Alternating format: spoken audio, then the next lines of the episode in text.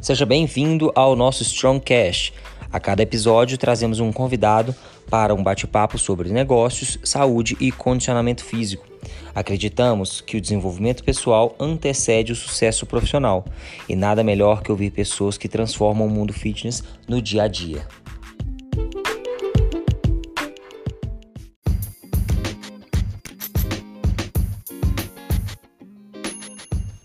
No episódio de hoje vamos conversar com Anita Pravati, que é mãe, coach e é pentacampeã brasileira de CrossFit.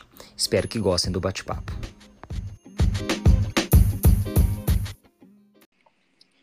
E no episódio de hoje estamos com a Anitta Pravati, pentacampeã brasileira de CrossFit. Seja bem-vinda ao Strongcast, Anitta. Obrigada, obrigada, Pedro. É, agradeço demais pelo convite e com certeza é uma honra estar aqui. Nossa, honra nossa ter a multicampeã do DCB, atleta, mãe, coach, muitas histórias para contar. É, vamos começar falando um pouquinho aí de onde te deu essa base toda para ser essa atleta que você é hoje. Conta um pouquinho aí da sua infância, que quais esportes você praticou, o que você fez aí ao longo da, da infância e adolescência. Bom, eu, eu, eu falo assim que, que tudo me caminhou para ser atleta, na verdade. Eu que demorei para pegar o timing.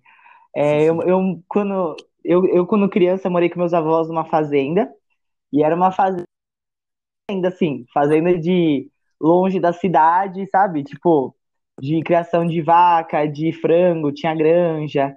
A gente nem saía de casa, assim, minha mãe trabalhava, o ônibus que minha mãe pegava era longe, sabe? Então, assim, a gente ficava na fazenda, né?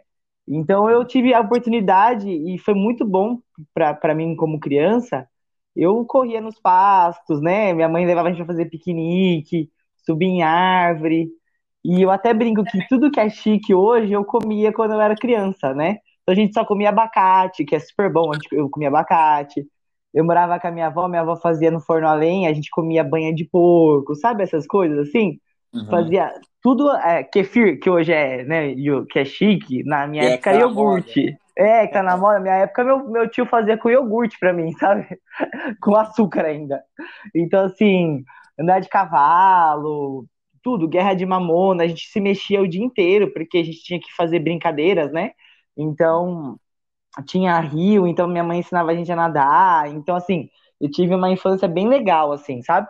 Depois a minha mãe fez a, a meu pai e minha mãe se mudaram, né, para casa deles. A gente morava com nossos avós. Eu já tinha uns 6, 7 anos de idade. E aí a minha mãe trabalhava o dia inteiro e meu pai também. Minha mãe é professora, meu pai é motorista de caminhão. E aí a minha mãe colocava a gente no esporte para não ficar sem, sem fazer nada, né? Então minha mãe trabalhava quase o dia inteiro. Então eu, eu estudava numa parte, na outra parte eu ficava com ela na escola ou ela colocava em atividades esportivas. E uma delas foi quando eu, eu, fiz várias coisas assim. Eu fiz ginástica olímpica um pouquinho na prefeitura, mas muito pouco. Fiz vôlei, é, tudo artes marciais.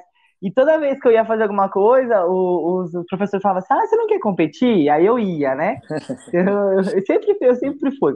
Depois, quando eu tinha uns 12, 13 anos, eu, inclusive com a Vivian Sakamoto, que foi uma das percursoras do CrossFit no Brasil também, a gente, ela começou a fazer natação na cidade vizinha, que é a cidade de Jundiaí, que é onde eu moro hoje. A cidade de Jundiaí, dá, antigamente de ônibus, dava quase uma hora para ir para voltar, mas é, de carro hoje é rapidinho, a pista agora tá boa, é 20 minutinhos. É, e eu comecei a fazer natação. E aí eu comecei a fazer natação duas vezes por semana, só, só nadava de, de rio, assim, né? Só de piscina de em casa brincando. Comecei a fazer natação. Aí você tinha que fazer um teste, porque não era, não era pago, né? Então era da prefeitura mesmo para competição. Então eu nem sabia, ela foi eu fui junto. E aí começamos duas vezes por semana, aí a professora pediu para eu ficar um pouco mais, aí eu comecei com três vezes na semana. Quando eu vi, eu estava com 12 anos, eu estava na equipe mais forte de, de, treino de natação deles. Né? E antigamente, hoje em dia já, já se sabe que não se nada tanto, mas na minha época eu nadava 5, 6 quilômetros por dia. Mesmo nadando velocista, 50, 100 metros, sabe? Nadava borboleta e crawl. Então, grande parte da minha adolescência, da minha pré-adolescência e da minha adolescência, eu treinava muito. E como era muito puxado o treino, é, a gente, eu chegava, ó, eu saía da escola meio-dia, para casa almoçava, pegava um ônibus, ia para Jundiaí e começava duas horas da tarde. Aí tinha treino de, de, tipo um funcional, na verdade, né, um treino de fortalecimento. essa era a equipe mais avançada, né? Era só alguns atletas que iam para essa equipe. Eu era mais novinha. E aí tinha uma parte de core, depois tinha depois tinha flexibilidade. E quando era umas quatro e meia, cinco horas, a gente caía na piscina e saía só sete horas da noite. E naquela época eu até falo, né, que não tinha muito problema de pegar ônibus sozinha, porque eu ia e voltava sozinha de ônibus quase. Vinha às vezes com as amigas, depois voltava de ônibus, assim, nem tinha celular direito naquela época. Mas eu fiz uhum. muito tempo isso na minha adolescência. E aí, sábado e domingo, a gente competia também. Então, a gente pegava, né, fazia as equipes de competição, competindo no interior de São Paulo, Limeira, Santa Bárbara. É, e eu participei muito de competição e segunda-feira a gente estava nadando de novo. Eu dou, eu dou muito crédito ao meu, meu treinador nessa época, que ele era muito. Nossa, meu treinador ele era muito puxado. Treinador de natação, é, eles são bem, né? Bem rígidos, assim. Nossa, treinador é. de natação. É, é difícil ser o treinador de natação de coração mole, assim. É, a gente treina, competia domingo, na segunda-feira eu, eu às vezes falava que tava com febre, porque eu tava exausta, né? E eu não queria ir treinar. E ele falava assim: se você não quer, se você não quiser ficar, tem mais 20 querendo entrar, querendo sua vaga. E aí, meu, e ele puxava, nadava chorando. Quantas cansei de nadar chorando. Então, assim, mas foi um trabalho mental que para mim, assim, foi o que fez maior diferença para mim no em ser atleta hoje, porque você ficar horas contando azulejo, né? e aguentando é. a dor, assim, e, poxa, eu falava, nossa, eu, eu tô aqui, né, consegui essa vaga, eu não posso desistir, então tinha que ser bem forte, assim. É, e, era, e era bem legal, era uma equipe de natação muito grande aqui, então eu queria fazer jus também por estar ali dentro, né, mesmo eu sendo a uhum. menorzinha. Então, é, isso... E até você, assim, até também, uma coisa que criou, criou essa base, tanto de, de foco mental, você citou, é que a natação nessa época, é, e aqui também, assim, eu fiz natação muito tempo também uhum. antes do basquete. A natação é o seguinte, você nada 100 metros, 100 metros livres, né? Sim. Você, não importa, você vai nadar 10 mil no. Nossa, ó, juro pra então, você. você nada totalmente fora da, da sua zona de, de conforto. conforto. O Neto, o Neto é citou isso. O Neto trabalha na, trabalha na Austrália com natação. E lá, hoje em dia, porque parece que não treina mais assim, viu, Pedro? Hoje em dia é. parece que esse pessoal se treina menos, né? Mas provavelmente é. na sua época e na minha, a gente nadava muito, é exatamente isso que você tá falando. Né? Era tipo é. muitos quilômetros, mesmo fora. Eu nadava 50 e 100. Aí eu até brinco com o Neto e ele fala: Meu, é mentira isso. Eu falo: Não, tem várias pessoas aqui no Brasil que sabem que é verdade, que a gente nadava desse jeito mesmo, era muita coisa. É. Não, era, era impressionante. Então você se acostuma, é, provavelmente lapidou muito também que é uma coisa que o CrossFit faz, é você treinar coisas que você não é bom. E, nossa, então, assim, você tem que treinar exatamente. ginástica, você tem que treinar, sei lá o que, que no cardio, se não é bom cardio, você tem que treinar se quiser fazer CrossFit, se não é bom em LPO, mas você tem que treinar se quiser ser bom em CrossFit. E a natação, assim, ah, eu, nado é 50 e 100, é, mas você vai nadar 10 mil. Então não, e peito, eu nadar peito, eu sou péssimo em peito, eu afundo, mas tinha que nadar peito. Né? É, exatamente, e... isso. Você tem que treinar os quatro. E ainda tinha isso, você treinava os quatro nados. Os quatro nados. Já é um pouco mais específico, assim. Você é nadador de costas, então, assim, basicamente você treina costas. A não ser que você queira competir os outros. Né? Sim. Né? Se você for treinar competir só costas, né? É, mas é, é, é, interessante, porque é o que formou sua base, né, Ani? Nossa, foi... e eu lembro que eu nadava borboleta, né? Ainda participo, uhum. participei esses tempos atrás do Campeonato Master, gostei bastante até. Falei que eu vou, vou, É que aí depois logo veio a pandemia, acabou que não deu, mas eu vou tentar me aventurar um pouquinho mais. Eu tenho uma paixão muito grande pela natação. É, na verdade, assim, eu parei de fazer natação. Hoje eu sei, depois de, de, de pouco mais experiência, que provavelmente eu tive um overtraining. E aquele momento que você tá cansado, que você precisaria, talvez. Era muito puxado, eu, eu estudava de manhã, aí coitada da minha mãe, trabalhava o dia inteiro, ela deixava um miojo pra gente comer, e aí eu me virava na cozinha em casa, pegava ônibus, voltava não tinha esse aporte que a gente tem hoje, né? Não tinha suplementação, né? A gente passava por nutricionista tudo, mas a gente era, tinha, a gente era muito, é, muito leigo nisso, né? Então, assim, é, não tem médico, não tinha nada. Era só. Eu não tomava nenhum whey, não tomava nada. Era só comida e olha lá, entendeu? Eu comia um salgado depois que eu saí da natação e olha lá. Então, é. eu desisti mesmo por causa da estafa. Foi uma estafa mental que eu acho que provavelmente foi um overtraining. E aí eu não soube lidar com isso. Minha mãe e meu pai ficaram muito bravos na época. Meu treinador também ficou muito bravo que eu saí. Mas eu estava esgotado e não aguentava mais. Eu já, eu já, já parei, eu tinha uns 15, 16 anos. É, eu fiquei um bom tempo nadando e aí eu acabei que desisti. Hoje, se eu voltasse atrás, talvez eu não tivesse desistido, né? Mas era mais por causa da dificuldade mesmo. Uhum. E depois da natação, você chegou a fazer algum outro esporte competitivo? Ah, eu fiz. Então, na verdade foi assim. A minha mãe falou: você vai ser natação, brigou, brigou, brigou, mas você vai fazer outra coisa. Tá bom. Aí eu fui para fazer vôlei na prefeitura. Aí eu comecei a fazer vôlei na prefeitura, nós fomos competir também. Aí eu virei a capitã do time de Cabreúva. Aí, né, eu gosto de conversar, eu gosto de falar, eu adoro time, assim, né?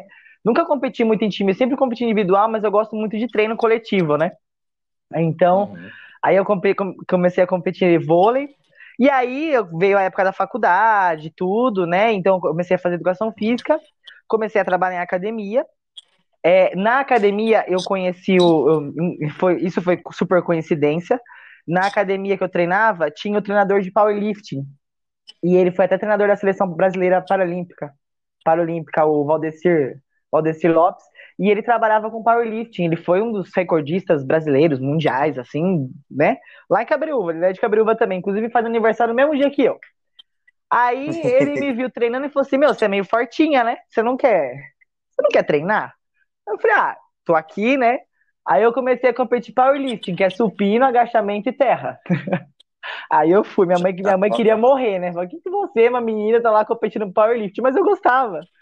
É, e aí, enfim, participei um pouquinho de competições. Depois eu comecei a dar aula na academia. Dei aula de jump, dei aula de tudo que você imagina, dancei, tudo que você imagina. Bom, comecei a trabalhar com personal. E nenhum desses. Quando, só uma, só uma vez, quando você escolheu o curso de educação física, ah. você já tinha tido experiência de natação que chegou no seu limite e teve essa estafa que você mudou, depois Sim. foi pro vôlei. Você escolheu a educação física na época, assim, ah, quero trabalhar com esporte, quero trabalhar com atleta, quero mudar a vida das pessoas. O que, que foi a sua escolha de fazer educação física na época? Na verdade, eu entrei na educação física e não sabia muito o que eu queria da educação física ainda. Eu fiquei, eu tinha feito história, eu tinha, eu tinha prestado para história, é, psicologia e educação física. É, e aí eu fiquei muito em dúvida no que fazer. Eu fiquei bastante em dúvida. Educação física foi o primeiro que eu passei. E aí eu pensei assim, ah, vou fazer educação física, depois se não for isso que eu quero, eu mudo, porque, tipo assim, eu gosto muito da educação física, eu gosto, eu sempre fui, eu sempre fui do, do, do movimento. Eu sempre fui voltada uhum. para o movimento. E eu gosto muito de dar aula. Né? Então, assim, eu não sabia com o que, que eu queria dar aula, mas eu gosto muito de dar aula. Eu sabia que educação física escolar eu não queria. Com, com, com essa parte eu não queria. Mas eu tinha ideia muito de personal, de aulas em academia, né, de grupos de treino. Então, assim, eu não sabia direito com o que, que eu ia trabalhar ainda. Né? Não tinha, assim, nunca pensei em ser atleta. Isso, isso era uma coisa que realmente não tinha passado pela minha cabeça. Né? Eu sempre uhum. pensei em aula mesmo, ou trabalhar com personal, ou trabalhar com grupos de, de treino. Era o que eu, que eu gostava de fazer. Eu trabalhei, eu, eu tinha, tinha tido experiência, logo que eu comecei a fazer educação física, eu trabalhei muito tempo em spa também. Eu gostava muito. Trabalhar, uhum. eu gosto muito de trabalhar com pessoa idosa, é, com pessoal com, com, algum, com é, alguma deficiência. Então, assim, eu, são grupos que eu gosto. Eu não gosto muito de trabalhar com atleta, falar a verdade. Hoje em dia eu aprendi mais a trabalhar com atleta, mas eu gosto mais de trabalhar com o público iniciante. Adoro trabalhar com o público iniciante.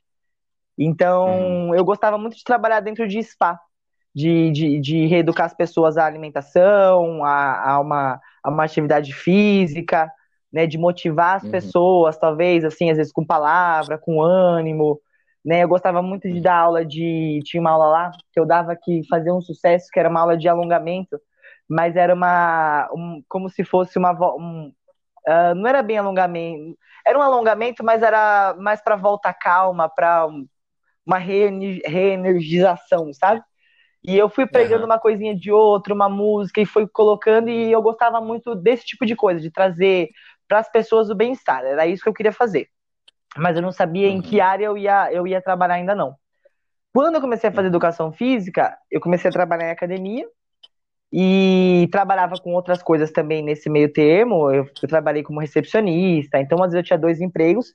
Eu sabia que eu queria ir para a área de educação física, mas eu comecei na educação física, não trabalhava com educação física ainda.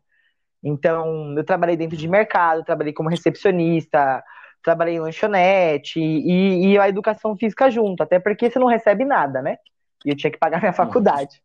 Então, depois, quando eu comecei a trabalhar com educação física, eu entrei para academia e logo comecei a trabalhar com personal. Nem aí que veio a chave que eu falo para você que foi uma das eu, ele chama Márcio Tosi, até um dia eu vou, eu vou marcar ele nesse podcast. O Márcio foi um aluno meu, foi um dos primeiros alunos meus de personal.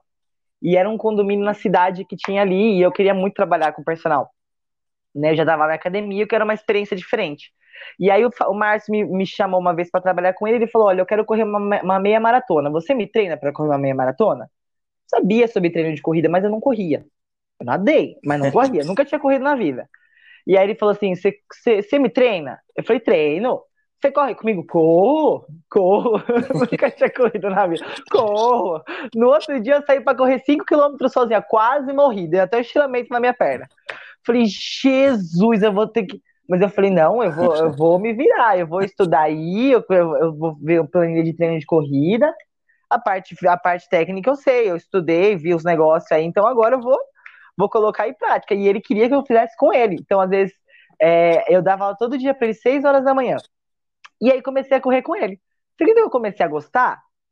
E aí comecei a gostar, trabalhei com ele, acho que com ele com a família dele, né? Depois eu trabalhei com a esposa dele, com os filhos dele. Trabalhei mais de oito anos com eles. Eu, eu só parei de trabalhar com ele, trabalhei durante a minha gestação. Parei só porque eu mudei e acabei indo abrir a Cross Pravati em Campinas depois. Então, mas enfim, a vida me levou para outros caminhos. Mas a, a gente, depois eu, com ele eu corri meia maratona, eu corri 21. Depois a gente foi fazer corrida de aventura. Uma vez nós fizemos uma corrida de aventura que deu quase quatro horas, que você nadava, é, que você é, tinha o, o, caiaque, então você andava de caiaque, bike, é, corrida. Então, assim. E aí ele me levou para esse mundo. E aí eu me peguei durante o final de semana fazendo corrida, corrida de 10 km, 18, 15 né, por, por hobby. Então, esse, esse aluno seu, ele foi responsável pela, pela base aeróbica da atleta Anitta Travassos. A, a, a, natação, né, que eu já tinha, e juntou com a corrida. É. Então, assim, o pessoal muito fala da, da minha parte aeróbia, e muito veio disso também. E aí eu falava assim, não, e aí às vezes ele saía correndo na minha frente, ele era bom, eu falava, não posso ficar para trás, né? Eu sou professora, né? Então aí eu ia correndo atrás. Precisa, ele me pagava para eu correr, eu tinha que correr também. E aí eu comecei a pegar gosto. E aí a corrida começou a virar um hobby. Depois que você aprende a correr, você começa a gostar. Né? E aí vai, enfim, aí eu acabei me vendo relaxando com a corrida. E hoje é uma das coisas que eu mais gosto de fazer. Então, é, ele foi ocupado pela base aeróbica minha. ah, que bacana. E nessa história, Anitta, quando, quando que você conheceu aí o seu primeiro contato com o CrossFit? Como é que foi? O CrossFit foi em 2009, inclusive eu dava aula para o Márcio. Uhum. É, implementei muito CrossFit para ele para a esposa dele na época, porque o CrossFit é muito legal para você não, não, trabalhar com material, né? Como eu dava aula de personal, aí a Vivian, nós, nós treinávamos junto, e a Vivian, é, a gente procura, a gente, a Vivian estava correndo e a gente pensou em montar uma assessoria esportiva. Só que a gente estava de saco cheio de academia, que, poxa, eu, eu me peguei repensando a educação física. Foi aí que eu, eu pensei, o que, que eu vou fazer educação física? Porque eu falava assim, gente, eu não aguento mais vender que 3 de 10 é bom, ou que, ou que se eu tenho que, para eu ficar magro e bonito, eu tenho que correr 3 quilômetros, ficar duas horas na academia, chupar alface. Eu não queria mais isso. Eu achava isso muito supérfluo, sabe? Eu me peguei repensando uhum. no que no que eu queria da minha vida. E aí, na época, inclusive, eu estava mudando um pouco de área da educação física, porque eu estava muito descrente da educação física. Ah, não pode agachar. Né? Eu tenho uma condromalácia super forte, inclusive descobri que o Anderon tem também. É, e eu, na época, não podia agachar. Eu corria, o médico pediu para eu parar de fazer atividade física, então eu não podia fazer nada. E aquilo tudo não estava batendo com o que eu queria mais, assim. Parece que foi uma, uma coisa que me guiou até o CrossFit. E aí eu estava fazendo pós-graduação na Unifesp, de Fisiologia, tinha feito a pós-graduação e decidi pensar, eu me repensei pensando numa segunda faculdade. Ou eu ia entrar no, no mestrado da, da parte de, de Fisiologia, estava em dúvida se eu fazia biomedicina ou se eu ia para outra parte. Eu estava repensando a minha vida na educação física, não sabia se era isso que eu queria mais. E aí foi quando a gente procurou pela internet treinamento funcional. E aí apareceu o CrossFit Games, acho que de 2008, do pessoal correndo no meio do mato, lá na, na fazenda, no rancho, martelando umas madeiras. E a gente ficou impressionado com aquilo. Primeiro com o físico das pessoas, porque aquilo não se via, né? a parte física, assim, a gente não, não é. via esteticamente aqui, aqueles corpos, assim, tipo, as meninas muito secas, né? Muito musculosas e, e, e, fazendo barra. Eu pensava que era uma menina que fazia barra, né? Eu mesmo não fazia uma barra, eu não fazia uma flexão. Entendeu? Então, assim, é, eu, a gente pegou aquilo e falou, nossa, que isso? Aí a gente assistiu um vídeo, descobriu que ia abrir a CrossFit Brasil em 2010. Nessa, nesse, nesse meio termo, conversamos com o Joel pela internet. Na época não tinha Instagram, não tinha nada. A gente acho que não sei, acho que era Orkut, não lembro como a gente conversou com ele. E aí ele falou: olha, segue o treino da CrossFit.com na época, ou da CrossFit Fort Vancouver, que era onde ele estava treinando. E eu acho que ele achou que a gente sabia, né? Aí a gente foi lá, tinha lá Scale, inician, é, Scale, RX. A gente fazia o Scale e fazia o RX. Sem ser para tempo. Eu entrava na CrossFit.com, olhava os vídeos lá e copiava. E fazia sem ser para tempo. A gente achava que era assim. Adaptou o material, a gente não tinha material no Brasil, a gente fez uma argola de PVC, não tinha nem material de funcional no Brasil ainda. Fez uma medball com areia, com uma bola de basquete, compramos uma barra de musculação e treinava na casa da Vivian, porque a gente treinava na, na, academia, e a mulher expulsou a gente da academia, né? Uma vez a gente amarrou. raiz, é, a gente amarrou uma corda no crossover. Você imagina a gente no meio da academia fazendo adaptado de subida de corda no crossover. O pessoal falava, vocês são doidos, né? Que que é isso? Fazia JHD na parede de panturrilha, sabe? Os negócios assim. Aí a, era a sogra da Vivian, a dona da academia. E ela falou, viu, vocês não querem treinar em outro lugar? Não tá muito legal aqui. Vocês estão assustando as pessoas. Vocês estão assustando as tá pessoas. Tá aí, enfim, aí nós fizemos um curso com o Joel em 2010, descobrimos que era para tempo as coisas. Descobrimos que tinha aquecimento, isso já tinha um ano de treino já. E aí nós fomos treinar no quintal da casa dela. A gente adaptou tudo. E vou falar para você, era delicioso, era muito gostoso. Era exatamente o que a gente vê nos boxes. A gente chegava, ficava conversando, e aí fazia, revezava o material, né? A gente era trabalhar, a gente não era coach, mas a gente professor de educação física, então a gente tinha noção do que estava fazendo. Então, assim, a gente foi meio que redescobrindo o crossfit. E, assim, eu falo isso para todas as meninas. Eu demorei um ano para fazer um pull-up, porque não tinha elástico e não tinha técnica. Era sobe na barra, balança e vai. Era assim que a gente fazia. É. Então, assim, eu demorei muito para fazer. Por exemplo, Muscle Up, a gente não tinha coach. A gente abriu a CrossFit, a CrossFit Jundiaí, que é onde eu tô hoje, em 2011. Eu, a Vivian e o Reinaldo. Então, os, nós éramos os coaches. E a, é, era o, o, YouTube, era o coach. Exatamente, o YouTube que era o coach. Então, assim, eu fui fazer o meu primeiro Muscle Up só em 2012. Ó, oh, 2009, 10, 3 anos depois. Né? Então, assim, hoje em dia as pessoas elas, elas melhoram muito melhor, muito mais rápido, porque tem um coach que sabe os caminhos por onde você tem que percorrer, né? Por isso que hoje eu falo que é, eu gosto de trabalhar como coach, eu gosto de trabalhar com iniciante, porque eu sei como falar com ele, porque eu fui uma realmente iniciante total. Eu fui daquela pessoa que eu achava que eu nunca ia fazer um muscle up. E eu era mais pesada, né? Eu, eu tive problema com distúrbio alimentar nessa época. Eu fui, fui atleta de natação, né? É, e aí você é atleta de natação. E aí eu nunca me preocupei com comida. E aí você começa a trabalhar com educação física, você, as pessoas te cobram muito de estética, né? Eu trabalhei no spa, então assim, eu sempre comi muito, eu sempre fui grande. Eu sempre fui, ó, quando eu tinha 17 anos, eu, eu competia powerlifting, eu já pesava 70 quilos. Já, com 16, 17 anos eu tinha 70 quilos já. Então eu, eu sempre fui muito grande. A minha família é grande, meu pai é pesado, minha mãe é pesada. Então assim, não gordo, mas a gente tem uma estrutura grande. E eu ia muito pelo lado da estética, porque na academia você é muito pelo, esse lado da estética, né? É, cintura fina, magrinho, não sei o quê. E eu me peguei tendo crises de ansiedade. E aí eu, eu comia. Cheguei, eu já tive, eu tive crise de ansiedade nessa época, com meus 20 anos, é, que eu comia um quilo de comida, um quilo de rocambole. Né? Eu e um amigo meu que também tinha. Então a gente se juntava e comia, comia, comia. E aí aquilo me fazia mal, eu enfiava o dedo na garganta e vomitava. E isso ficou, é, isso eu, eu tive vários anos assim, é, com esse problema, e eu me sentia muito mal e eu não contava para ninguém. E, isso ia me corroendo por dentro, sabe? Então, quando eu comecei a praticar o crossfit, se você ver as minhas fotos, os meus vídeos, tem, é, tem fotos que eu tô, eno, que eu tô gordo, tem fotos que eu tô muito magra. Porque eu tinha fases, eu emagrecia, engordava, emagrecia, engordava. E aí o crossfit, ele criou para mim uma resistência mental de que assim, eu ia comer, eu falava assim, igual você fala no meio do ódio, eu falo, não, não vou desistir. E aí eu me peguei falando assim, poxa, eu não quero, eu quero, não quero estar tá pesada porque eu quero conseguir fazer um pull-up. Todo mundo fazia, menos eu. E eu sempre dava desculpa que eu era pesada. E enfim, aí foi criando um círculo, um círculo vicioso bom, para um lado bom. E eu falo que foi o CrossFit que me salvou, entendeu? E aí, a, essa questão de você não ficar pensando só na estética, porque você vai pra academia, você fica pensando só na estética às vezes. E eu tinha um objetivo, ah, eu quero fazer um muscle up, ou ah, o treino hoje tem corrida, aquela satisfação de bem-estar que você sente depois do ódio, você fala, não vou estragar chegando em casa e comendo e acabando com o meu dia, porque foi um treino super legal. Então, eu comecei a ter tudo isso. Então, por isso que hoje eu gosto muito de trabalhar com esse público iniciante, porque eu consegui, então eles conseguem também.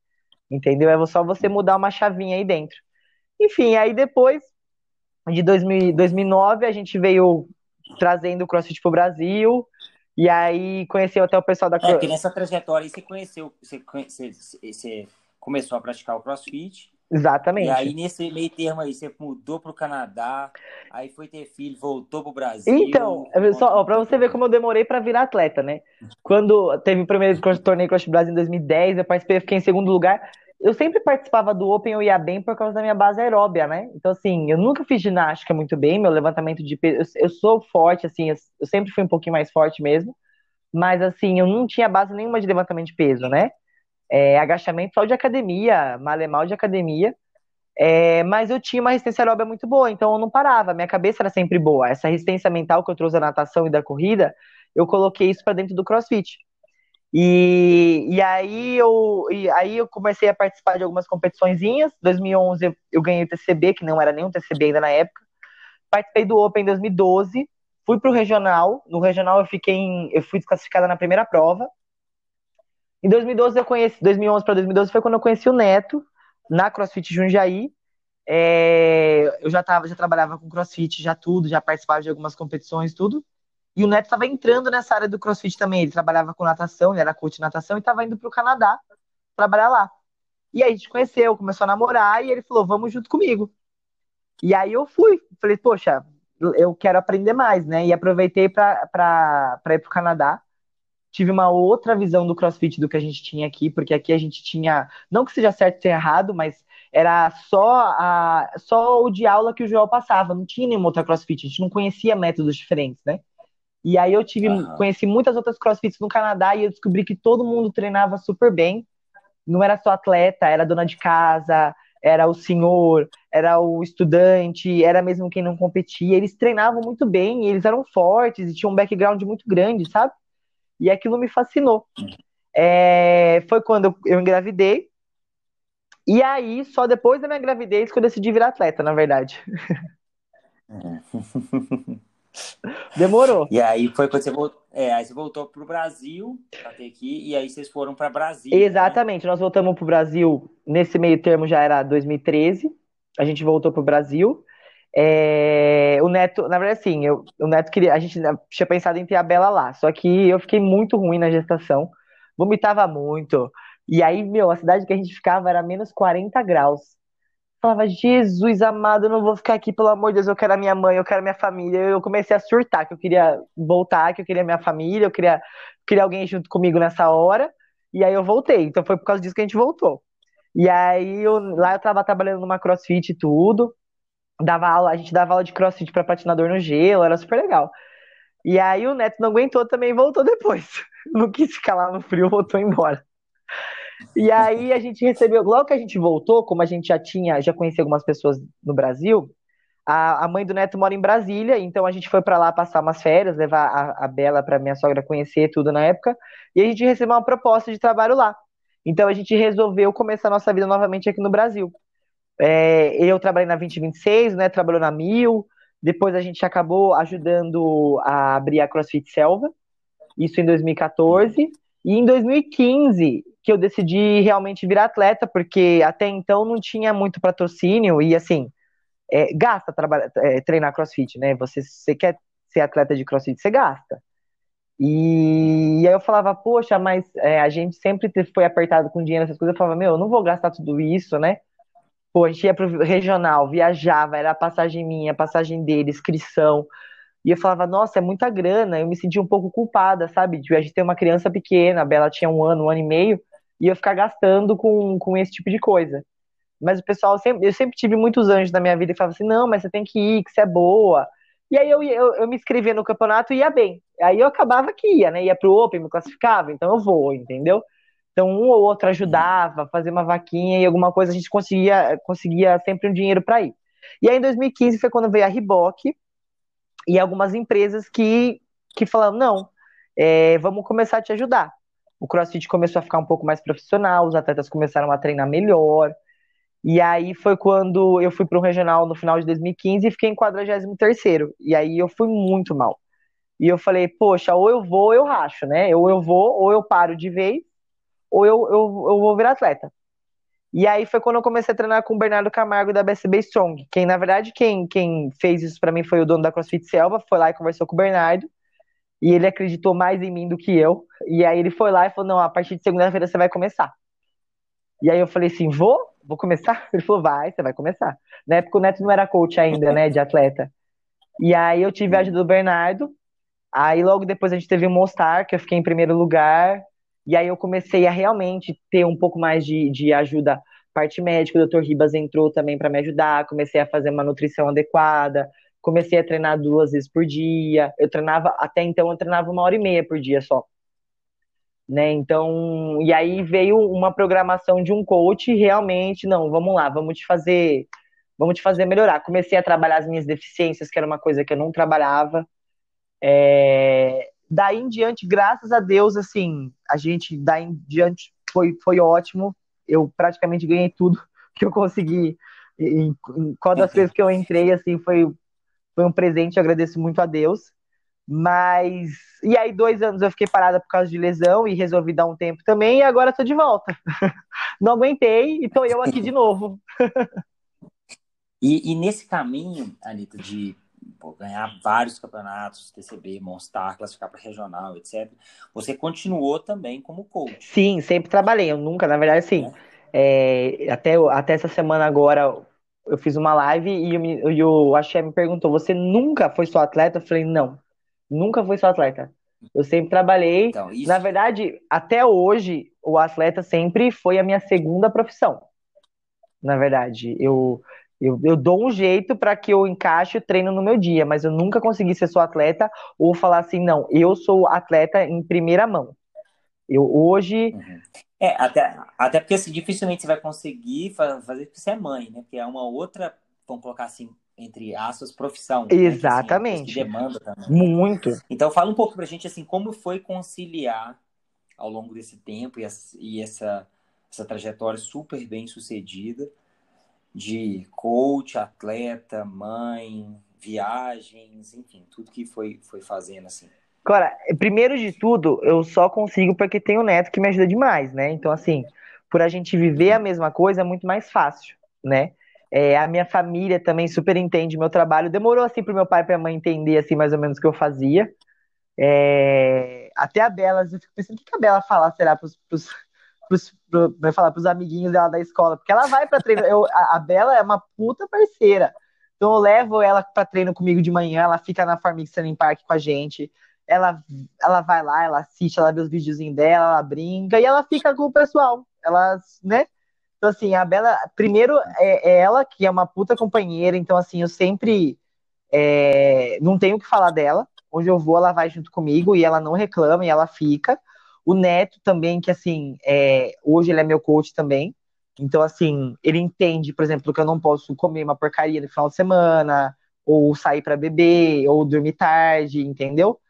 Então, que ele precisa, às vezes, ficar com a Bela para mim. O meu emprego hoje, que também me visia, vi, assim, a maioria dos empregos que eu tive, eu não tive nenhum problema com o emprego, que entendiam que eu precisava sair para competir. Então, olha, posso trocar meu horário de trabalho hoje, entendeu? Ah, eu não pego, às vezes, tanta aula logo cedo, que é justamente para eu poder descansar um pouco mais.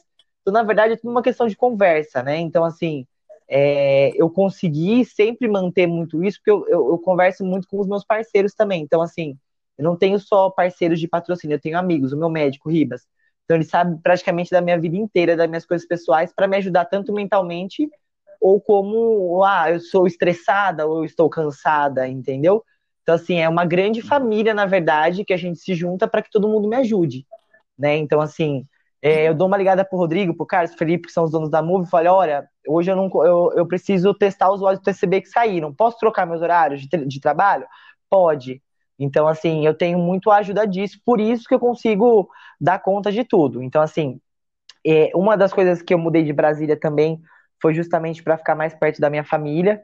É, os meus pais me ajudam bastante também, minha sogra ajudava bastante aí, mas tem meus pais também que me ajudam aqui.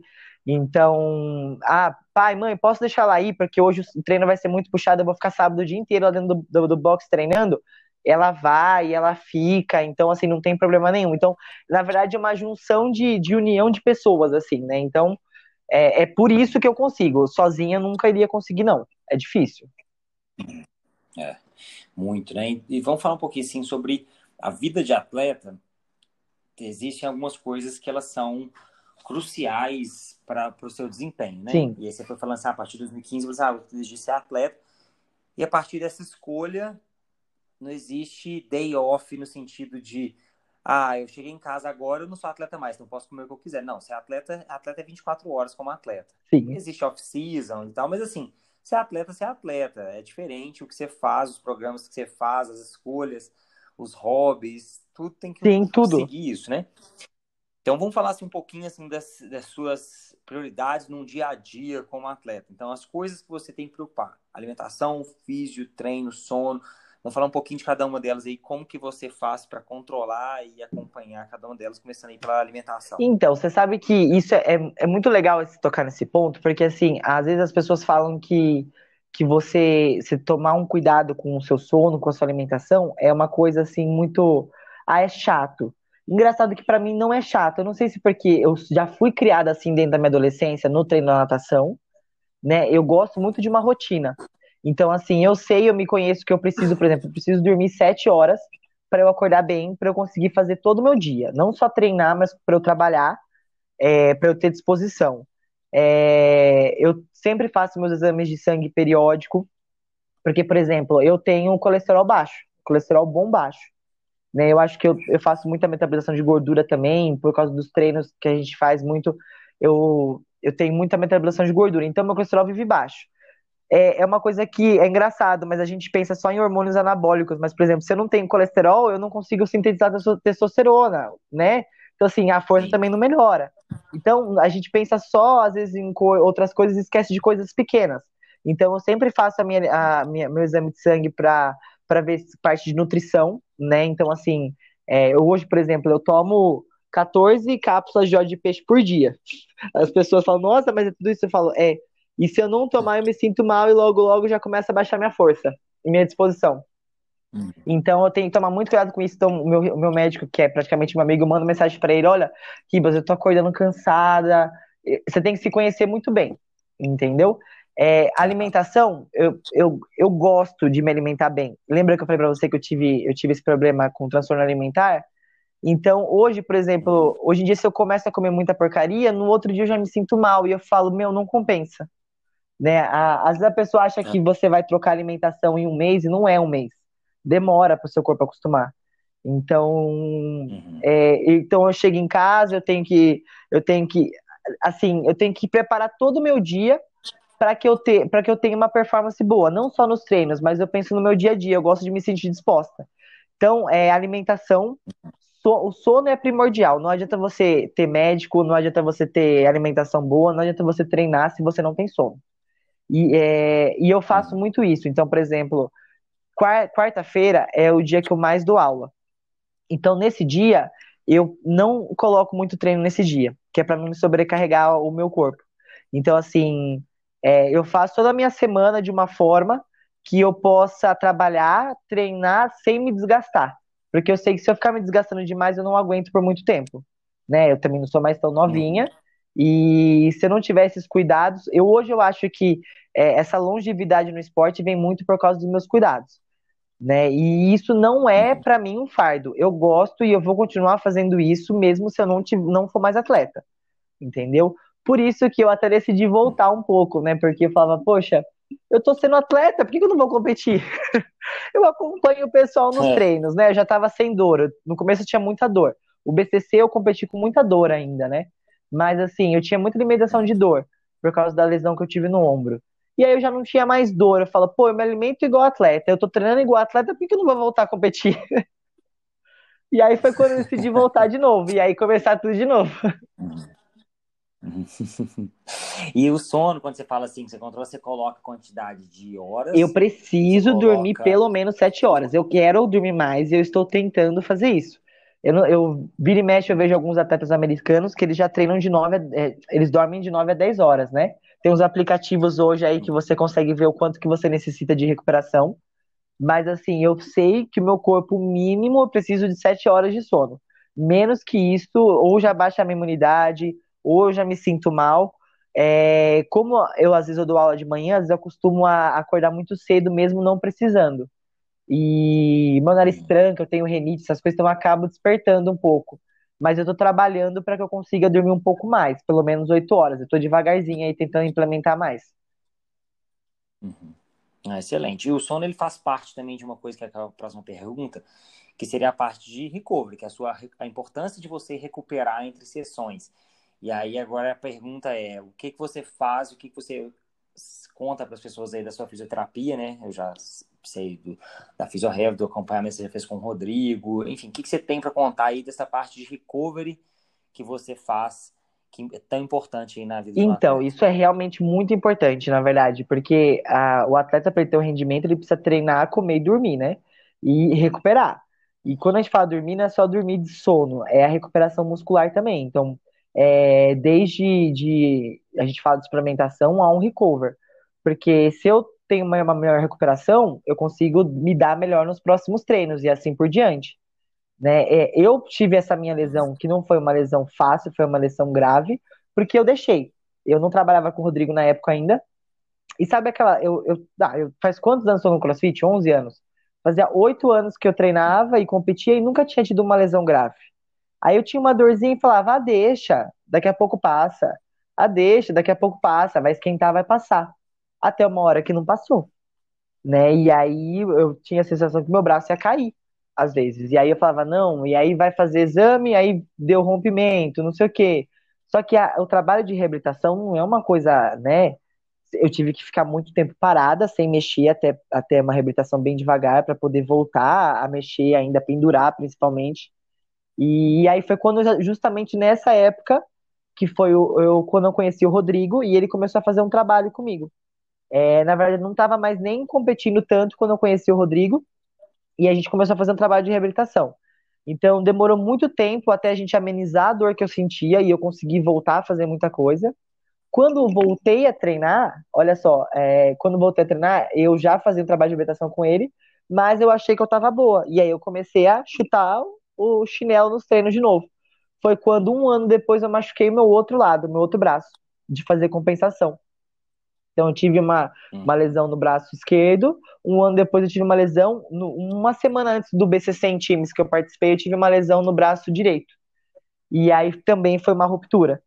E aí, desde então, é, a gente faz um trabalho de estabilização, principalmente, né? Depois eu tive que fazer todo o trabalho para passador, para poder. Tudo de novo. Tudo que eu tinha feito de um lado, eu tive que fazer do outro. Isso me desmotivou bastante, sabe? Não vou negar para a competição. Isso me desmotivou bastante, porque, poxa, agora que eu tinha voltado, aí machuquei outro lado. Mas, assim, é, o trabalho de recover que o Rodrigo faz com a gente não é só de físico, não, é mental também. Então, assim, ter ele, a Aline ali que acredita em mim, não, falar, vamos lá, você vai conseguir, vamos lá, nós estamos aqui para te ajudar. E eu, te, é, uma das, da, das, é, do porquê eu vim para CrossFit Jundiaí também trabalhar, foi justamente por causa disso. Eu moro praticamente do lado do complexo da Physio Health. Então, é, eu tenho uma dor, eu já corro lá. Ó, já vamos começar a tratar. Né? Então, assim, eu tenho essa disponibilidade. Olha, ligo para recepcionista, ó, marca aí para mim, eu tô assim, assim, assada. Ele já marca, já passa com o Rodrigo, já faz hidroterapia, travei as costas, não travei, natação, e aí ele tem uma academia junto, né? Então, natação, corrida. Então a gente faz tudo dentro do complexo.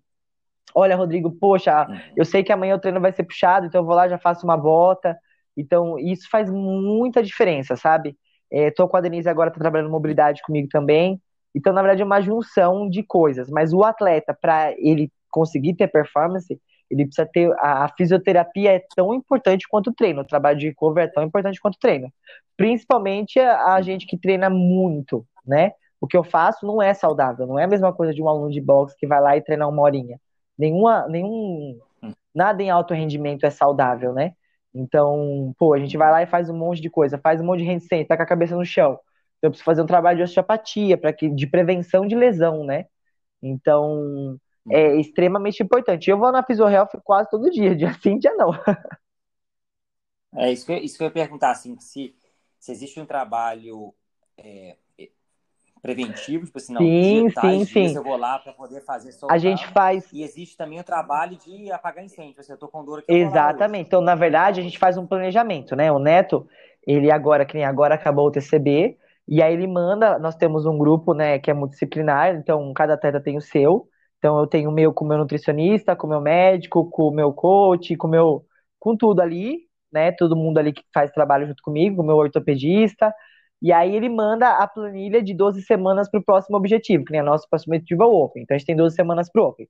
E aí dentro dessa, dessa, dessa periodização, cada um vai trabalhar o que precisa ser trabalhado. Então o meu médico vai lá e já olha lá, olha, então a gente tem 12 semanas e aí ele manda toda a, todo o trabalho de treino. Olha, nós estamos trabalhando agora força, agora isso, agora aquilo. Então agora eu vou fazer esse trabalho de manipulado com a Anitta, o Rodrigo vai fazer esse trabalho de fisioterapia comigo. Então o Rodrigo, ele já, já analisa aquilo e agora que nem essa semana ele já vai me mandar o meu cronograma da semana que vem, como que eu vou começar. Então geralmente é segunda recover ou quarta-feira trabalho de fortalecimento para minha prevenção de lesão, né? é, e sexta-feira recover. Ou ele coloca, às vezes, uma hidroterapia, uma natação, né, uma osteopatia. Então, é, é, é, tem a programação dele. Então, o Neto manda a programação geral e todas as outras vertentes fazem a programação do, do, do, do trabalho de cada um, entendeu? Uhum. Ah, excelente. E além dos treinos, né, que são os treinos aí planejados, Sim. também existe mais alguma outra coisa que você fala assim, não, no meu dia a dia como atleta, eu tenho que ter mais alguma outra coisa que eu faço para minha de meditação? Cara, eu, eu, eu acho assim, na verdade não é só uma questão de meditação, mas o que você falou é muito importante. E eu acho que para você ser atleta, você tem que. Não para você ser atleta, mas para você ser um atleta bom, se você quer performance, você tem que ter uma cabeça muito bem relaxada. Porque, uhum. é, assim, a gente tem problema o dia inteiro, né? A gente tem estresse, tem problema o dia inteiro. E se você não souber lidar com isso e você levar isso para dentro do seu treino, o treino é um estresse físico, né? Então é um estresse físico e ele acaba sendo um estresse mental, porque você vai no seu limite várias vezes, né? É, é lógico que a gente não faz o odd, nem vai no estresse físico total. Eu falo que a gente vai na, no buraco negro todo dia, né? Mas você tem que ir no buraco negro de vez em quando, senão você desacostuma de ficar nele. É. Então, assim. É. Tem que ir lá fazer Tem que ver, oi, tudo bom? Cheguei, tô aqui. Igual, por exemplo, é. a gente, é, essa questão da gente treinar junto é muito legal, né? Que nem eu treino sempre com a Suzana, agora a gente acaba não treinando tanto porque eu tô mais na Farm em Park, mas eu, eu sempre tenho épocas que eu treino com alguém. Aí eu veio, por exemplo, agora veio o Matheus Ferro, que ficou muito tempo treinando comigo.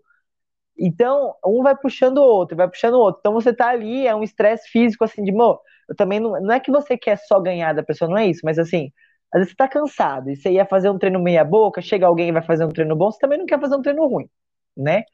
Então, assim, você fala, pô, também não vou tomar quatro minutos da pessoa, né? Então vamos lá, vamos fazer isso daqui direito.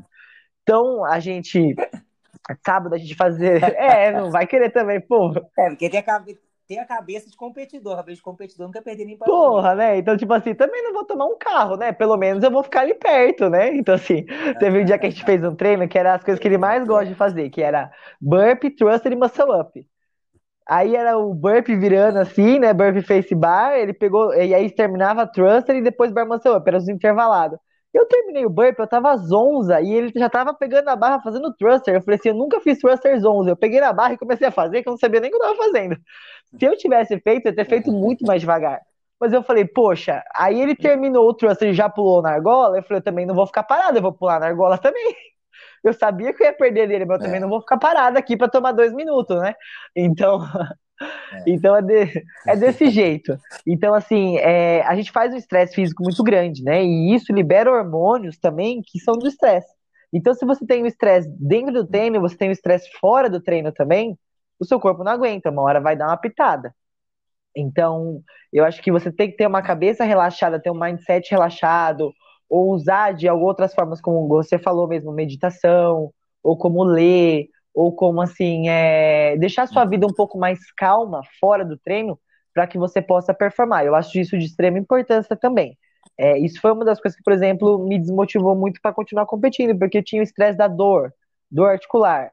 E aí a gente também estava passando por um momento de transição, a gente teve uma sociedade, e aí vendeu sociedade, e aí dá aula, fica o dia inteiro no box, e aí muda de cidade, vai para onde, vai fazer o quê, entendeu? Então, tipo assim, é, é um estresse mental muito grande. E, e tudo isso atrapalhou para que na hora que eu fosse treinar, eu falava assim, ah, eu não quero mais sofrer, sabe? Eu também não, eu quero descansar um pouco. Então, eu acho que essa parte do mindset, de você ter um, um dia mais calmo, você vê a maioria dos atletas que, que são que, que hoje tra eh, trabalham com isso, a maioria das pessoas não trabalham. Então, assim, eles tentam deixar a vida calma, relaxada, para que eles possam performar. Os americanos, a gente brinca, mas eles têm uma vida boa também. Você não precisa ficar três horas na fila de um banco para resolver um problema. Né? Eu já morei lá fora, eu sei é. como é que é. Você não, você, não, você não, precisa ficar uma hora no telefone. Não, é, então, é, é, exatamente isso que eu tô falando, de coisas burocráticas. Dois cliques. É, nossa, eu lembro que eu fiz um convênio, porque eu tava grávida lá. E aí eu fiz um convênio no Canadá, e aí eu paguei e depois eu quis cancelar. O cara falou, me manda um e-mail, tá cancelado. Eu falei, mentira, você tá me zoando? Era assim. A gente entrou no banco uma vez, entrou quatro pessoas juntos.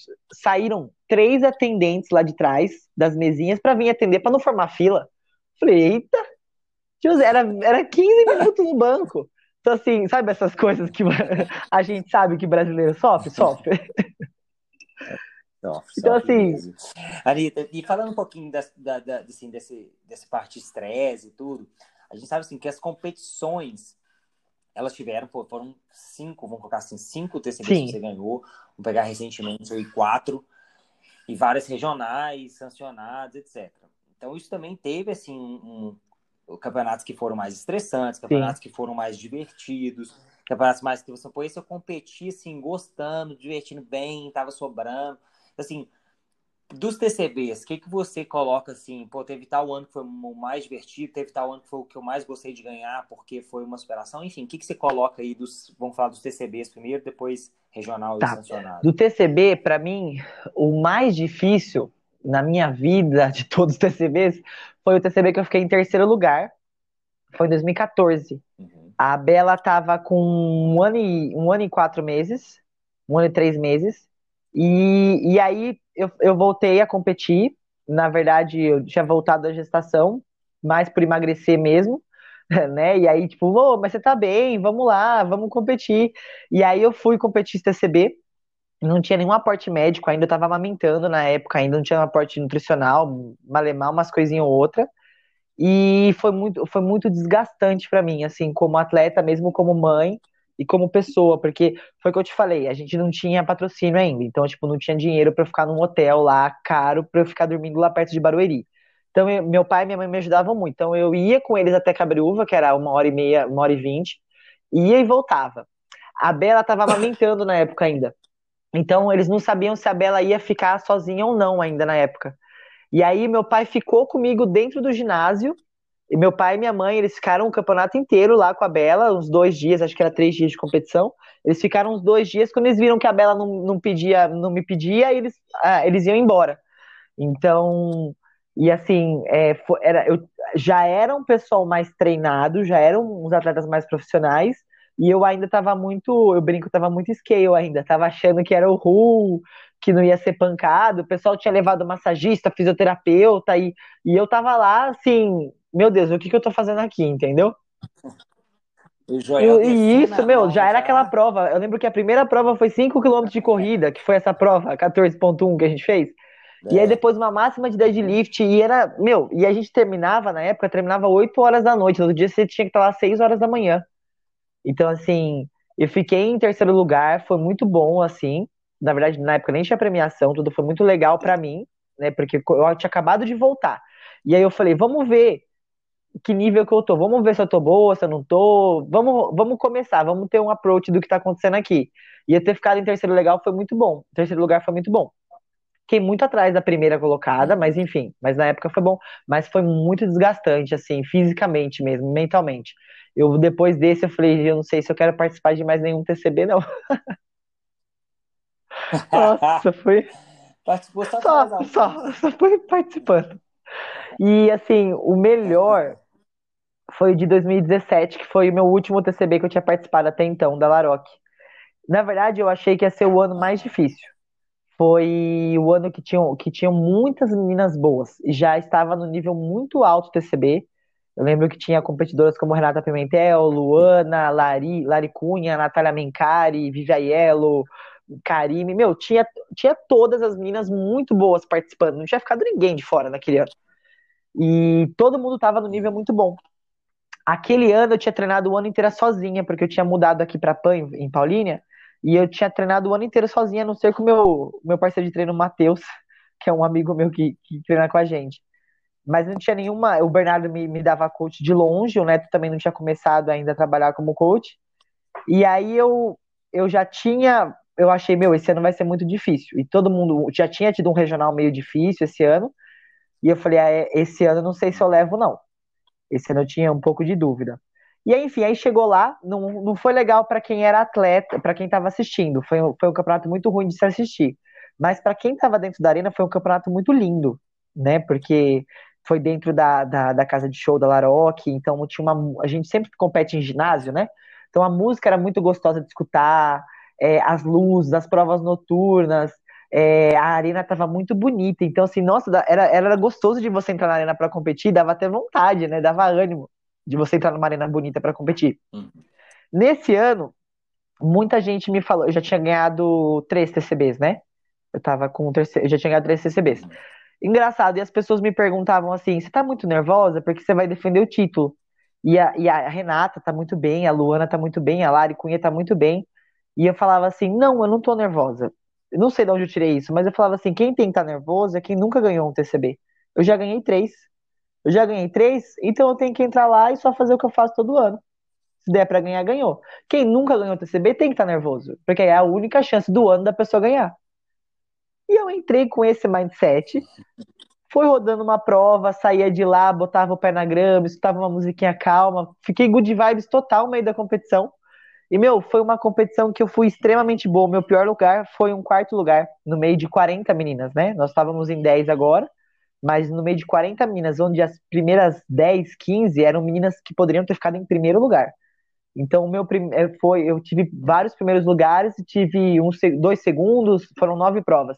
Tive que uns quatro primeiros lugares, depois uns segundos, uns terceiros, e o meu pior lugar foi um quarto lugar. E eu entrei na última prova, assim, eu precisava ficar em trigésimo só para não, não, perder a primeira, primeira colocação. Teve um ano também que eu entrei no, no, no de 2000 e 2015, que eu entrei com mais de 100 pontos na frente também. Esse ano foi um ano muito gostoso, que eu fiz a final só por fazer, assim. Mas esse ano da Laroque, para mim, ficou muito marcado, porque eu me senti muito bem durante as provas, assim. Ah, que bacana, bacana. É, e, isso, e falando um pouquinho agora das, regionais que você participou e também participou do PCC, teve essa mudança. Primeiro de tudo, assim, primeira pergunta, tem preferência por pelas regionais ou você gostou muito dessa mudança para o formato de sancionado? O que que você, né, como atleta, tem para Eu acho o regional mudança? muito parecido com o sancionado, na verdade. Eu acho a mesma coisa.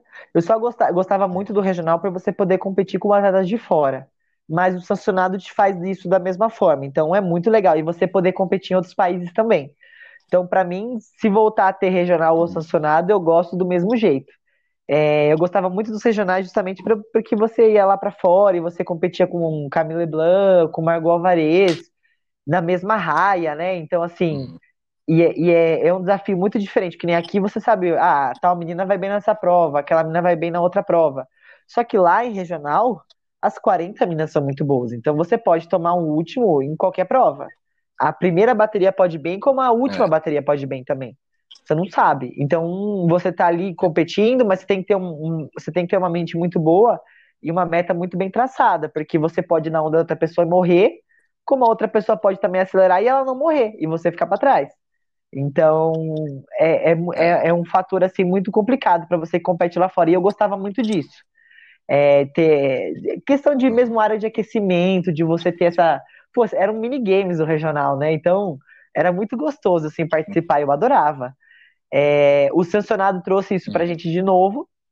E foi legal porque você acaba tendo mais sancionado no Brasil, né?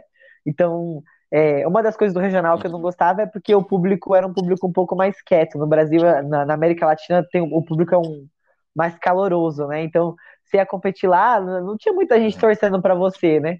Aí você vai competir um sancionado, um regional aqui no Brasil, nossa, é muito gostoso. Então, para mim, o sancionado regional, tanto faz, mas eu gosto muito que, que fosse na, na região da América Latina, que eu gostei bastante. Uhum. Bacana. É que você falou esse negócio de todas as meninas podem ir bem. É tipo a frase do narrador do Games, né? Que ele fala do Games assim, você não sabe quão bom você tem que ser para ser ruim. Exatamente, games, exatamente. Né? Tipo assim, você tem que ser excepcionalmente bom para você classificar para regional. E para um Games ainda se fala. Então, assim, você pode ser o quadragésimo da regional que você é bom. Então você não sabe então, qual é pessoa que vai ganhar a prova. Tipo assim, às vezes a pessoa não tá indo tão bem, mas naquela prova ela vai bem. Então, assim, você pode tomar ponto de qualquer é. lado, entendeu? Então você é, não, não tem muito estratégia, você tem que ir bem em todas as provas. É. E, Anitta, a gente viu essa, trajetória, né, multicampeã do TCB, de outros torneios também, como Monstar, de participar de regional sancionado que, que você tem aí como planos futuros? Então vamos falar de planos futuros, vamos separar assim é, três áreas, né? Tipo, como atleta, planos futuros como coach, planos futuros como mãe, enfim, como família, parte Bom, pessoal. então, na verdade, assim, é, eu participei do BCC esse ano.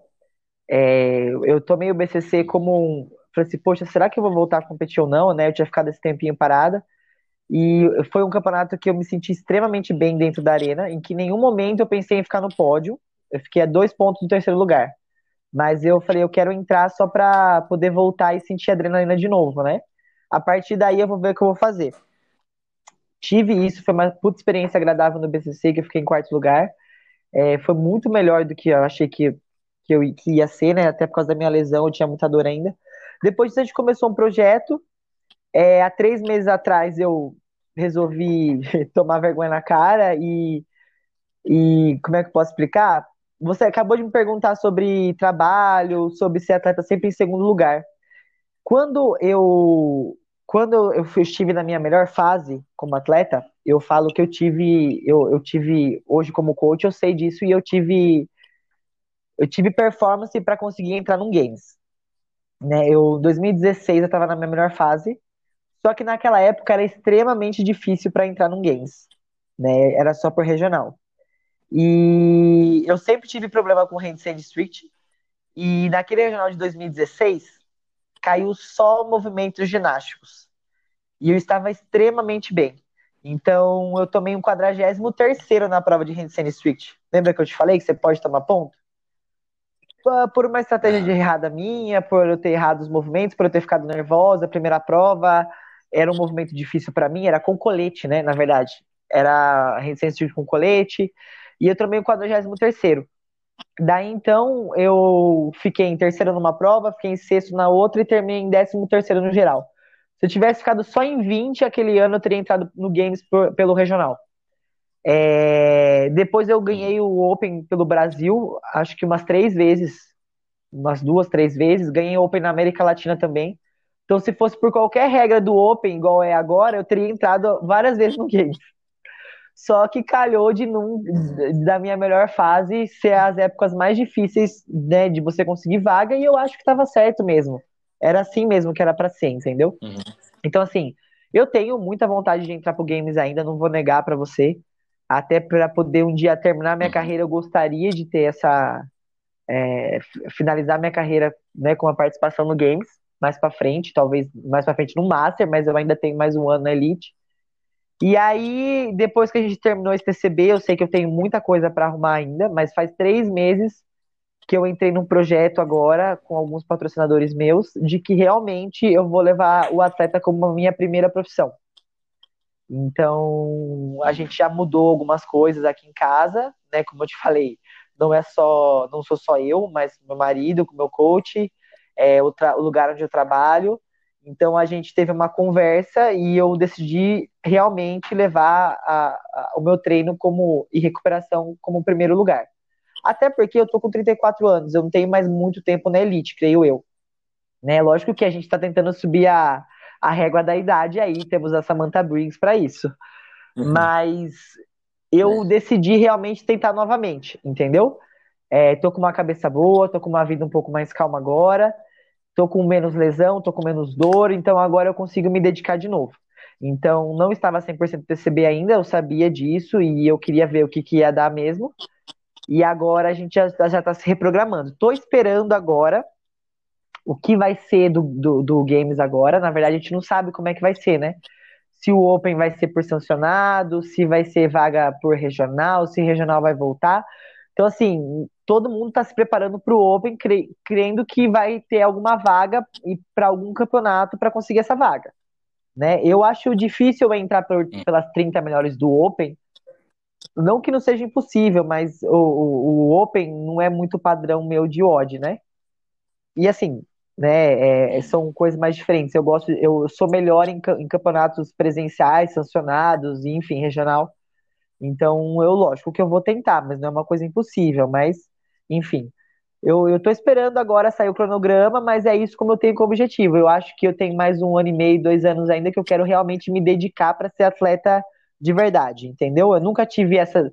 Eu nunca tive isso na minha vida e eu não posso parar enquanto não tiver. Eu falei, poxa, eu tô acabando, já tô com 34 anos, daqui a pouco eu tô parando e eu ainda não fiz isso, né? Eu nunca fiz isso de verdade, eu nunca me uhum. enfiei de verdade nisso, né? Ficava metade lá, metade cá. Eu tô rindo que assim, quem tá, quem, quem, quem tá ouvindo vai falar assim, peraí, a Anitta, campeã do CCB, nunca dedicou pra tá agora. Depois eu, eu nem acredito, as pessoas falando, não acredito nisso. Eu falo, mas Pedro, eu vou te falar uma coisa. Eu não faço, juro pra você, as pessoas, eu, as pessoas vão até dar risada agora do que eu falo. Eu não gosto de competir, eu gosto de treinar. Eu gosto muito de treinar, eu gosto muito de estar de tá num ambiente onde as pessoas né, é, treinam, é saudável, é, eu, se, se você falar para mim para ficar em casa sem treinar, eu fico louca. Parece que eu, eu me sinto mal, eu me sinto para baixo. Eu acho que o treino, né, é, ela, ele dá vida, ele dá, dá uma autoestima melhor. Eu, eu tô uma, poxa, esteticamente, se você pegar meu corpo quando eu tinha 20 anos, eu tô muito melhor agora. Entendeu? Então, assim, é, de saúde também, sabe? Você, poxa, com 34 anos eu, eu já imaginava que ia ser uma velha né? E aí você fala, poxa, eu tô bem aqui ainda, sabe? Eu tô disputando com meninas mais novas e, e eu tô tendo essa oportunidade. Eu vi um podcast da Malra Imagem que ela falou assim que faz quatro anos que ela não anda. Nem, nem correr ela corre. Porque ela falou que se ela voltar, ela não sabe só treinar por qualidade de vida. Ou ela treina realmente até se acabar, e ela sabe que ela, ela não descobriu o crossfit ainda, né? Falei que se a Nova Imagem descobriu o crossfit, nós estamos ferrados. Que ela falou que ou ela treina para virar atleta de novo, ou ela não vai treinar. Eu falei, eu vou levar ela pro crossfit. E eu sou igual ela, entendeu? Então, assim, a gente tem um grupo de treino. Hoje eu ajudo o Neto no Tinha Alberto Neto de novo. É, para montar planilha, a gente se ajuda e a gente tem os atletas com que eu sou coach também, e eu aprendi a trabalhar e a gente trabalha. Então eu tô no meio, né? Então eu acabo treinando também. É, então, até agora, em nenhum momento eu falei assim, eu vou. É, quando eu busquei o Bernardo lá atrás, para a gente poder trabalhar, eu nunca falei para o Bernardo, eu falei, Bernardo, eu quero ganhar um TCB. Ele, eu, eu falei para o Bernardo assim, Bernardo, eu quero ser uma atleta competitiva. O meu sonho hoje é ser uma atleta que consiga fazer tudo igual essas meninas do Games fazem e super bem eu, eu, eu tenho vontade de, ter aqui, de, de ser dessa forma, entendeu? De olhar e conseguir fazer tantos muscle open broken, de fazer um, um, uma prova desse jeito, de levantar tanto peso, de correr desse jeito. Eu tenho vontade e eu sinto que eu tenho potencial para isso. Então, eu não penso assim, eu quero competir porque eu quero ganhar tal campeonato. Não. Eu quero, eu quero treinar porque eu quero ser assim, entendeu? Então, eu tenho, eu tenho isso Nossa. como objetivo. Então, eu não consigo não competir porque eu quero treinar para ser assim. Se eu sou assim, eu tenho que competir, porque eu tô bem, entendeu? Então, assim. É, acaba que assim, a, a competição, eu falo isso até com, com, os atletas assim, que assim, a competição ela, é ela é um teste. Ela é um teste para te medir. E às vezes, assim, é um teste para te medir na cabeça, às vezes, do David Castro, às vezes na cabeça do Joel, às vezes na cabeça de outra pessoa. E ela é um teste. Então, você acaba que, para quem gosta muito de treinar, igual você está falando, assim, você quer se testar, você quer saber como é que você vai naquele teste. Então, você até enxerga de uma forma menos pesada, né? Assim, a competição, porque você, você gosta de treinar. Então, eu falo, pô, tô treinando. É, exatamente. Eu, eu, não, eu não vejo a competição ah, como um fardo, sabe? Tipo assim, de você ficar nervoso, de você falar assim. Lógico que eu já tive momentos de ficar muito nervosa dentro da arena. Toda vez que eu tentei me pressionar, por isso que eh, por muito tempo eu não ganhei muita coisa, é, eu já tive campeonatos que eu fui muito mal. Foi a partir dos campeonatos que eu comecei a me pressionar, eu fui mal. Então, a partir do momento que eu comecei a relaxar e tomar conta do que eu posso fazer, eu comecei a ficar melhor. É, e assim, você tem que saber que um campeonato, ele tá medindo o seu condicionamento físico, ele tá, não tá medindo o que você é como pessoa. Né? Às vezes a gente meio que, que ah, o que, que as pessoas vão achar Mistura, de mim se eu for mal? O que, que as pessoas vão achar de mim, não sei o que, se eu me portar dessa forma? Então, assim, não tem nada a ver uma coisa com a outra, entendeu? Então, a partir desse momento é, é diferente. É, uma coisa que até a Malra Imagem falou nesse podcast, e eu concordo com ela, que eu sou extremamente desse jeito, eu não tenho problema algum em perder para uma pessoa. Eu não sou competitivo e falo assim, eu não quero perder. Mas eu não quero perder para uma pessoa desde que essa pessoa vá bem. Por exemplo, se eu perdi porque eu fui mal, eu fico muito chateada, muito chateada, de verdade, assim. Quando eu faço meus WOD de qualifier e eu vou mal, eu me sinto muito mal. Eu fico, por que, que eu não treinei mais? Por que, que eu deveria ter feito isso? Então, assim, é, se a pessoa for bem e ela ganhar por mérito dela, não tem problema algum, entendeu? Pô, parabéns, você foi muito bem, então acabou. É, o pessoal até brincou comigo nessa última prova. E se você não tivesse. Ai, se, e sei lá, se a Amanda tivesse ganho a prova, a Suzana não. Ok, se, eu, se ela tivesse ganho a prova, ela tivesse ganho o campeonato, ela seria a mais, a mais bem condicionada. E ponto eu não teria ganho o campeonato por não ser a mais bem condicionada. A culpa é minha, não é dela a culpa.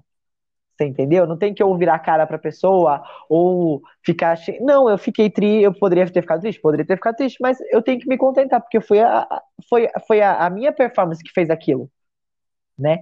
Então, assim, é, é simples, as pessoas ficam muito nervosas com isso, e as pessoas, você não ficou nervosa? Eu falei, não.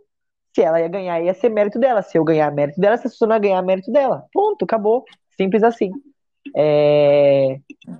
E aí, enfim, e aí agora a Malri falou isso, eu falei, puxa, é verdade, eu, eu, eu me dedico aos treinos porque eu não quero chegar dentro da arena, ou eu não quero fazer um odd e falar assim, eu fui mal porque eu não treinei, eu fui mal porque eu pulei aquele treino. Então, assim, eu não, eu não deixo treino nenhum para trás, eu sou muito caxias com treino, e às vezes o pessoal me, me segura. Então, às vezes o Neto fala, não, você não precisa fazer isso, ou não precisa treinar isso. Eu, eu, eu quero treinar, às vezes, até demais e às vezes eu, eu, eu acabo ficando muito exausta. Então, mas isso não é para mim uma, um fardo, entendeu? Eu gosto do que eu faço. Eu gosto bastante do que eu faço. Excelente. E a gente chega no final, eu sempre peço indicação, porque eu acredito muito que a nossa, o desenvolvimento pessoal, onde a gente quer chegar, é, é muito importante a gente usar ferramentas que nos ajudem e eu acredito muito que essas ferramentas elas são o aprendizado Sim. de outras pessoas. Então eu sempre peço no final indicação de algum livro ou documentário ou alguma coisa que te inspirou ou um livro que você fala assim, oh, esse livro me marcou muito ou esse documentário eu assisti, foi a história de uma pessoa que foi incrível. Enfim, o que, que você tem para indicar de livro ou documentário? De livro, eu gostei muito, eu li aquele Mindset.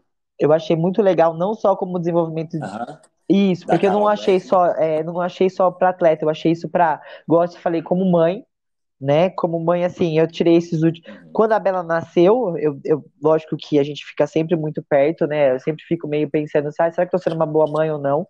Depois, quando eu realmente tive essa opção de ser mais atleta lá em 2015, 2016, eu, meu, eu levava várias vezes a Bela comigo para treino e eu me fiz sentir mal. Eu falava, poxa, né? Eu tô botando ela aqui, ela é bebezinha ainda, ela podia estar em casa, então eu me sentia muito culpada, mas eu precisava fazer isso para ver se ia dar certo ou não, e deu. Né? Hoje, por exemplo, eu sou coach, eu ganho um valor a mais de hora aula, eu dou workshops pelo que eu tive, pelo que eu conquistei como atleta. Lógico que você precisa, precisa ser um bom coach também para você manter, mas isso me abriu muitas portas, né? Então, dentro desse livro também, ele fala sobre é, o mindset que você tem que ter com o filho, no trabalho, no esporte, um mindset de crescimento. Então, assim, é, é, são estilos diferentes de você ver um fracasso, uma derrota, que não é, é um crescimento, entendeu? Não é uma, o ponto final. Eu gostei muito desse livro, até vou ler ele de novo, porque eu gosto de reler algumas coisas que às vezes a gente esquece, né? É, então, esse livro é uma indicação. É, eu tenho dois documentários que eu, que eu gostei muito. Um é da vida do Bolt, do Bolt, que eu achei muito legal, que mostra justamente o que a gente estava falando. Se você vê a, a parte de treino dele, você acha que é tudo lindo, maravilhoso, e ele treina num lugar horrível, mas ele tinha muita vontade de treinar, e ele gosta muito do que ele faz, né? Não é à toa que o cara foi jogar futebol depois. Ele literalmente não consegue ficar parado, ele gosta muito do que ele faz. Então, esse do Bolt, e como é que é o nome desse último que a gente assistiu, Neto? Playbook, que é o do, do coach da. Isso, eu achei esse irado, assim. Porque você, eu tenho uma, a gente tem uma visão de, de, de atleta, né? Mas a visão do coach é muito legal né? É, por exemplo, eu tenho muito, eu me lembro muito do, do meu coach na natação. É, ele fez um papel muito grande na minha adolescência, assim, entendeu? Então, assim, para você, pra você ver, eu tenho tanto medo dele que se eu ver hoje no meio da rua, eu passo pro outro lado, você acredita? Eu tenho tanto medo dele. De, até hoje, eu fiz faculdade e eu via ele e eu, eu, eu me escondia para ele não me ver eu tinha medo dele eu nadar, sei lá, sabe, umas viagens desse jeito. E eu tinha. e ele foi. Ó, e aí o coach, ele tem. Hoje eu sou coach, a gente tem um papel muito importante na, na vida da pessoa. Né? Então, assim, é, o jeito que você lida com a pessoa que você faz, ou que você. Você tem que descobrir como você vai atingir a performance daquele atleta ou daquela pessoa. Eu, eu falo isso para aluno. Então, tem aluno que eu já sei como ele vai lidar melhor. Então eu vou nele daquela forma, naquele outro aluno eu vou daquela forma, né? Então assim eu acho isso muito legal. Isso também é, esse esse documentário eu achei bem legal. Não, excelente, excelentes indicações. E, Anitta, onde é que o pessoal te acompanha? Pode acompanhar seu trabalho? Tem Instagram, Facebook, TikTok, Ó, oh, eu sou meio, eu sou meio dinossauro, não tenho tanta coisa assim, não. Social. Facebook eu não tô mais nem entrando. Mas o meu Instagram é Anitta Pravati, o Pravati, uhum. P-R-A-V-A-T-T-I. É, lá eu coloco umas coisinhas de treino, coloco meu dia a dia. Pode me mandar mensagem lá, perguntar sobre workshops também. Eu tenho, eu tenho workshops que eu trabalho que eu vou, vou nos box, não é para atleta. Eu gosto bastante dar workshop para pessoal de box, que eu mostro os meus vídeos de quando eu comecei, que eu não fazia nem flexão, que eu tinha fazia as coisas tudo adaptada. Mostro como foi a minha mudança mental, né, é, a mudança de treino e como eu, eu dei esse approach na parte mental para mudar, porque eu realmente era aquela pessoa que falava que eu não ia conseguir fazer. Eu nem pulava na argola para fazer muscle porque eu falava que eu não ia conseguir fazer porque eu era pesada. Então eu tive que lutar muito com esse vitimismo, ah, eu sou mãe, eu tô cansada, ah, eu não quero, ah, eu não consigo porque eu trabalho muito. Então assim, eu tive que fazer uma mudança muito grande nessa parte para que eu pudesse ter os rendimentos que eu, que eu tenho hoje. Então assim, se não fosse isso, eu não estaria aqui conversando com vocês hoje. Então assim, é, é, um, é uma chave que a gente tem que trocar lá dentro da cabeça da gente. Então, vocês podem me mandar mensagem lá que eu respondo, sou eu mesma que respondo.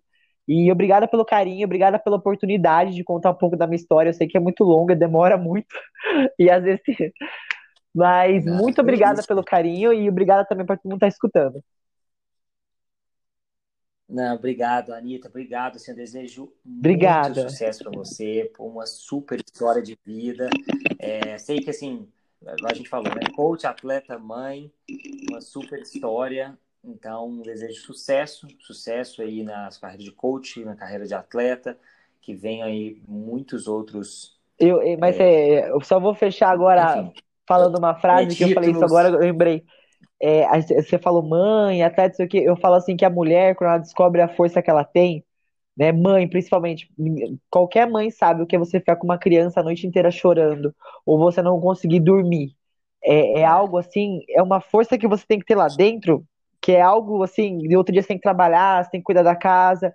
Então, se a gente souber canalizar isso para o seu próprio bem, né, igual eu tento canalizar isso para adequar meu dia, meu treino, uma resistência mental, a mulher consegue fazer o que ela quiser.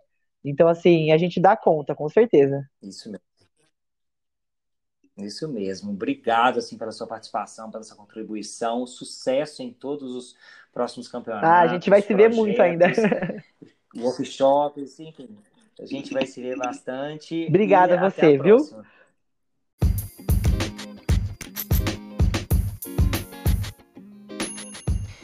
Espero que tenham gostado desse bate-papo de hoje. Para acompanhar os treinos e a vida da Anitta, basta segui-la no Instagram, AnitaPravati. Curtam e compartilhem esse episódio com seus amigos e até a próxima.